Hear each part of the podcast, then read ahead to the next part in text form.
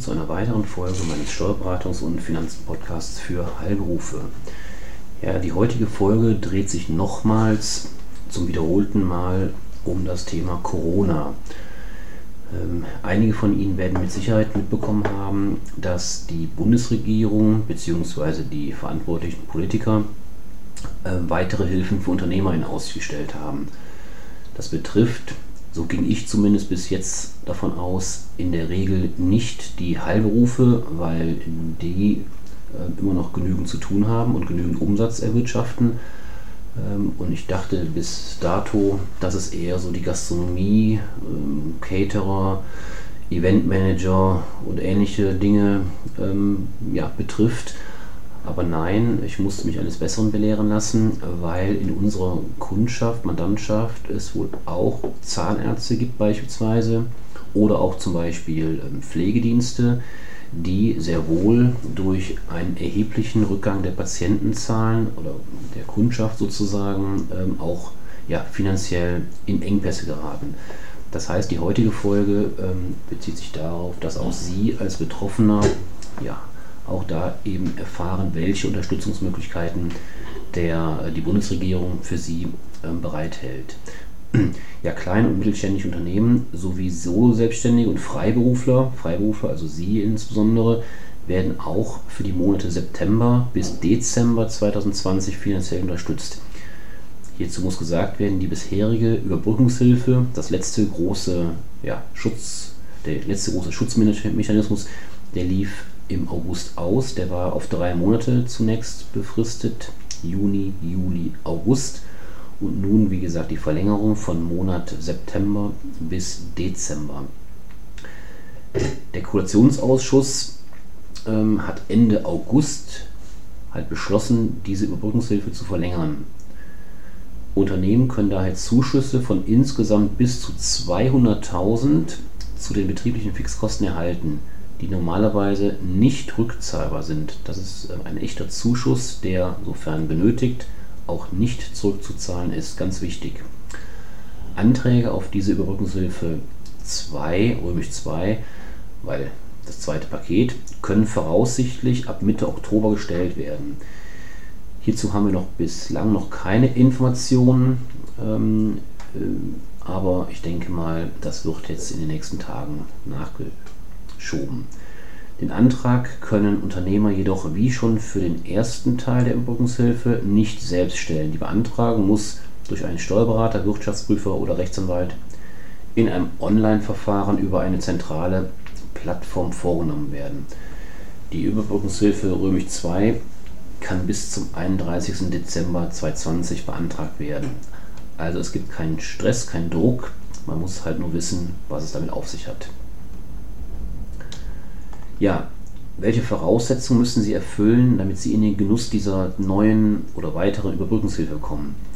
Ja, auch für die Überbrückungshilfe Römisch 2 müssen Unternehmen strenge Voraussetzungen erfüllen. Dennoch wurden die Zugangsbedingungen gegenüber der ersten Überbrückungshilfe abgesenkt und die Förderung wurde sogar noch ausgeweitet.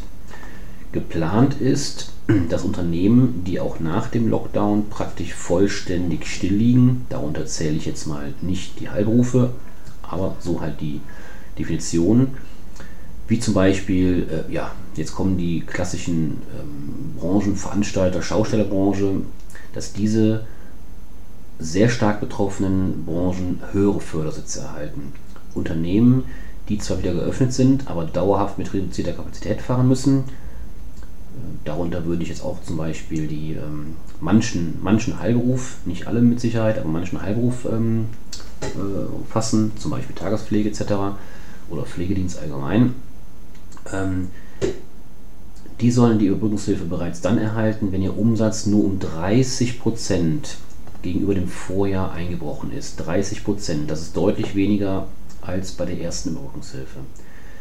Wie bei der Corona-Überbrückungshilfe Römisch 1 werden allerdings nur kleine und mittelständische Unternehmen gefördert.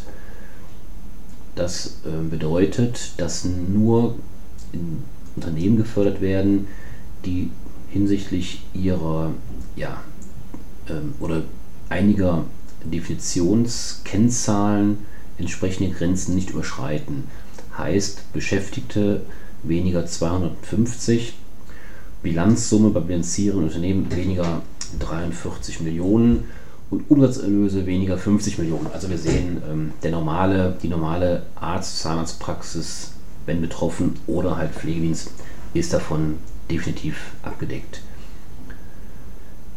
Eine weitere Voraussetzung ist, dass der beantragende Betrieb seit dem 31. Oktober 2019 dauerhaft wirtschaftlich am Markt sein muss. Dürften wir einen Haken dran machen.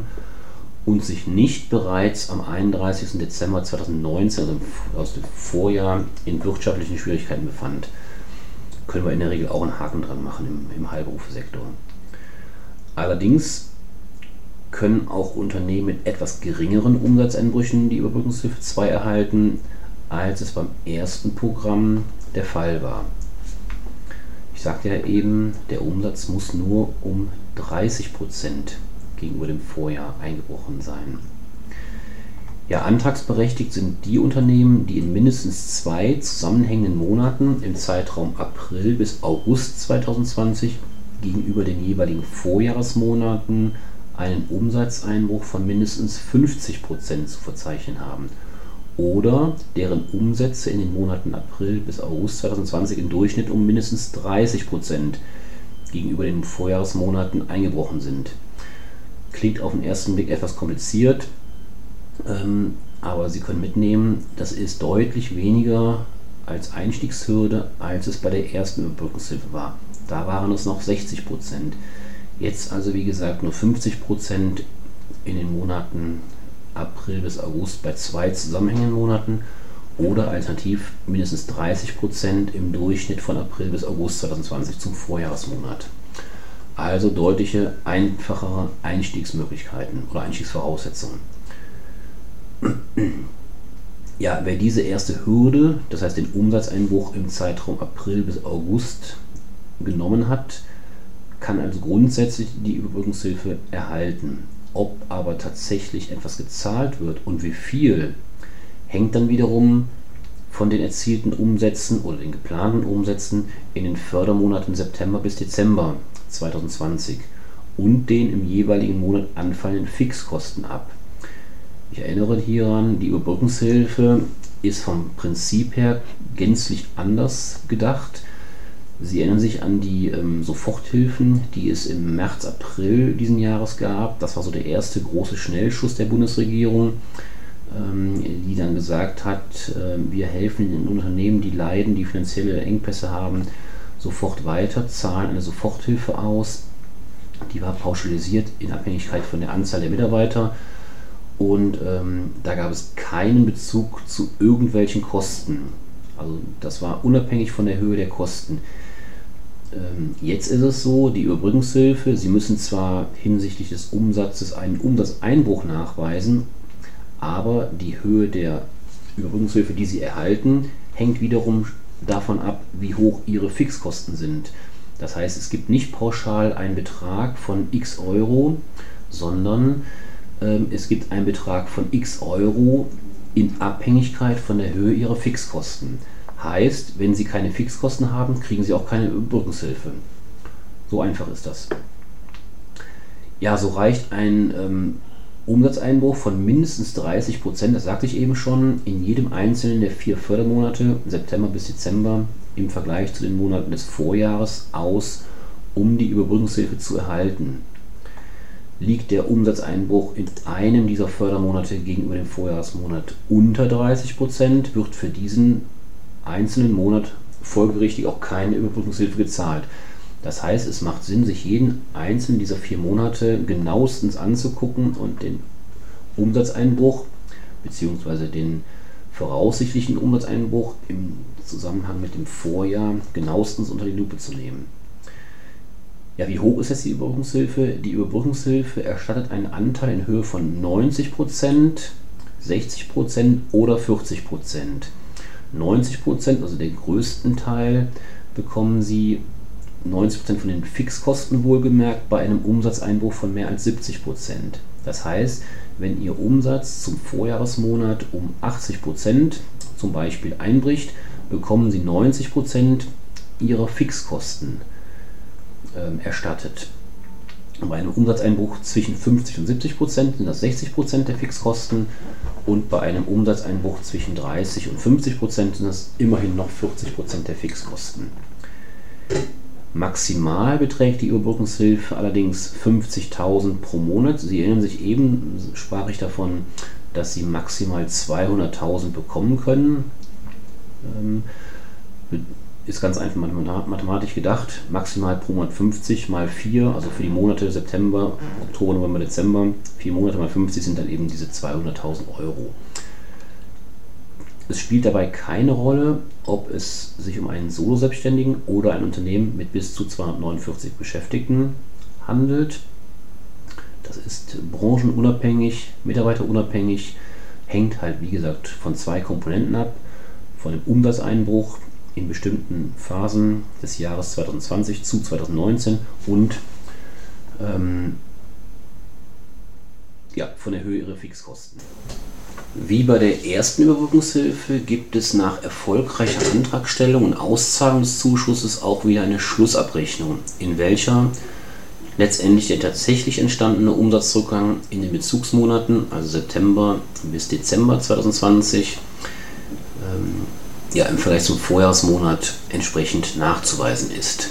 Neu ist an dieser Stelle jedoch, dass es bei der Schlussabrechnung nicht nur zu Rückforderungen kommen kann, also wenn die nachgewiesenen Fixkosten geringer sind bzw. die Umsätze höher waren als prognostiziert, sondern auch zu Nachzahlungen, wenn der Umsatzeinbruch in den Fördermonaten noch höher war als befürchtet oder höhere Fixkosten angefallen sind. Das heißt, ähm, bei dieser zweiten Überbrückungshilfe kann es in beide Richtungen gehen. Das heißt, wenn, es, wenn sich nachher herausstellt, Sie hätten weniger Anspruch, müssen Sie nachzahlen, also Sie müssen zurückzahlen, kommt nachher bei der Schlussabrechnung raus, Sie ähm, haben eine noch schlechtere ähm, wirtschaftliche Situation erleiden, erlitten, ähm, das heißt noch höhere Fixkosten oder noch weniger Umsatz. Ähm, dann können Sie sogar noch eventuell etwas zurückbekommen, noch weitere Überbrückungshilfen bekommen.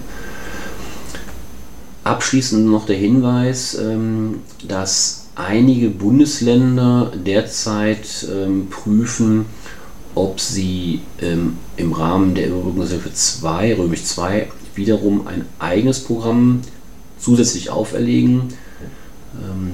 so war es zum Beispiel so, dass im Rahmen der ersten Überbrückungshilfe einige Bundesländer ähm, gewissen Branchen bzw. Unternehmensformen, das bezog sich auf die Solo-Selbstständigen und die Freiberufler, sogar noch Zuschüsse zu den Lebenshaltungskosten ähm, gewährt haben. Das war ein großer Streitpunkt.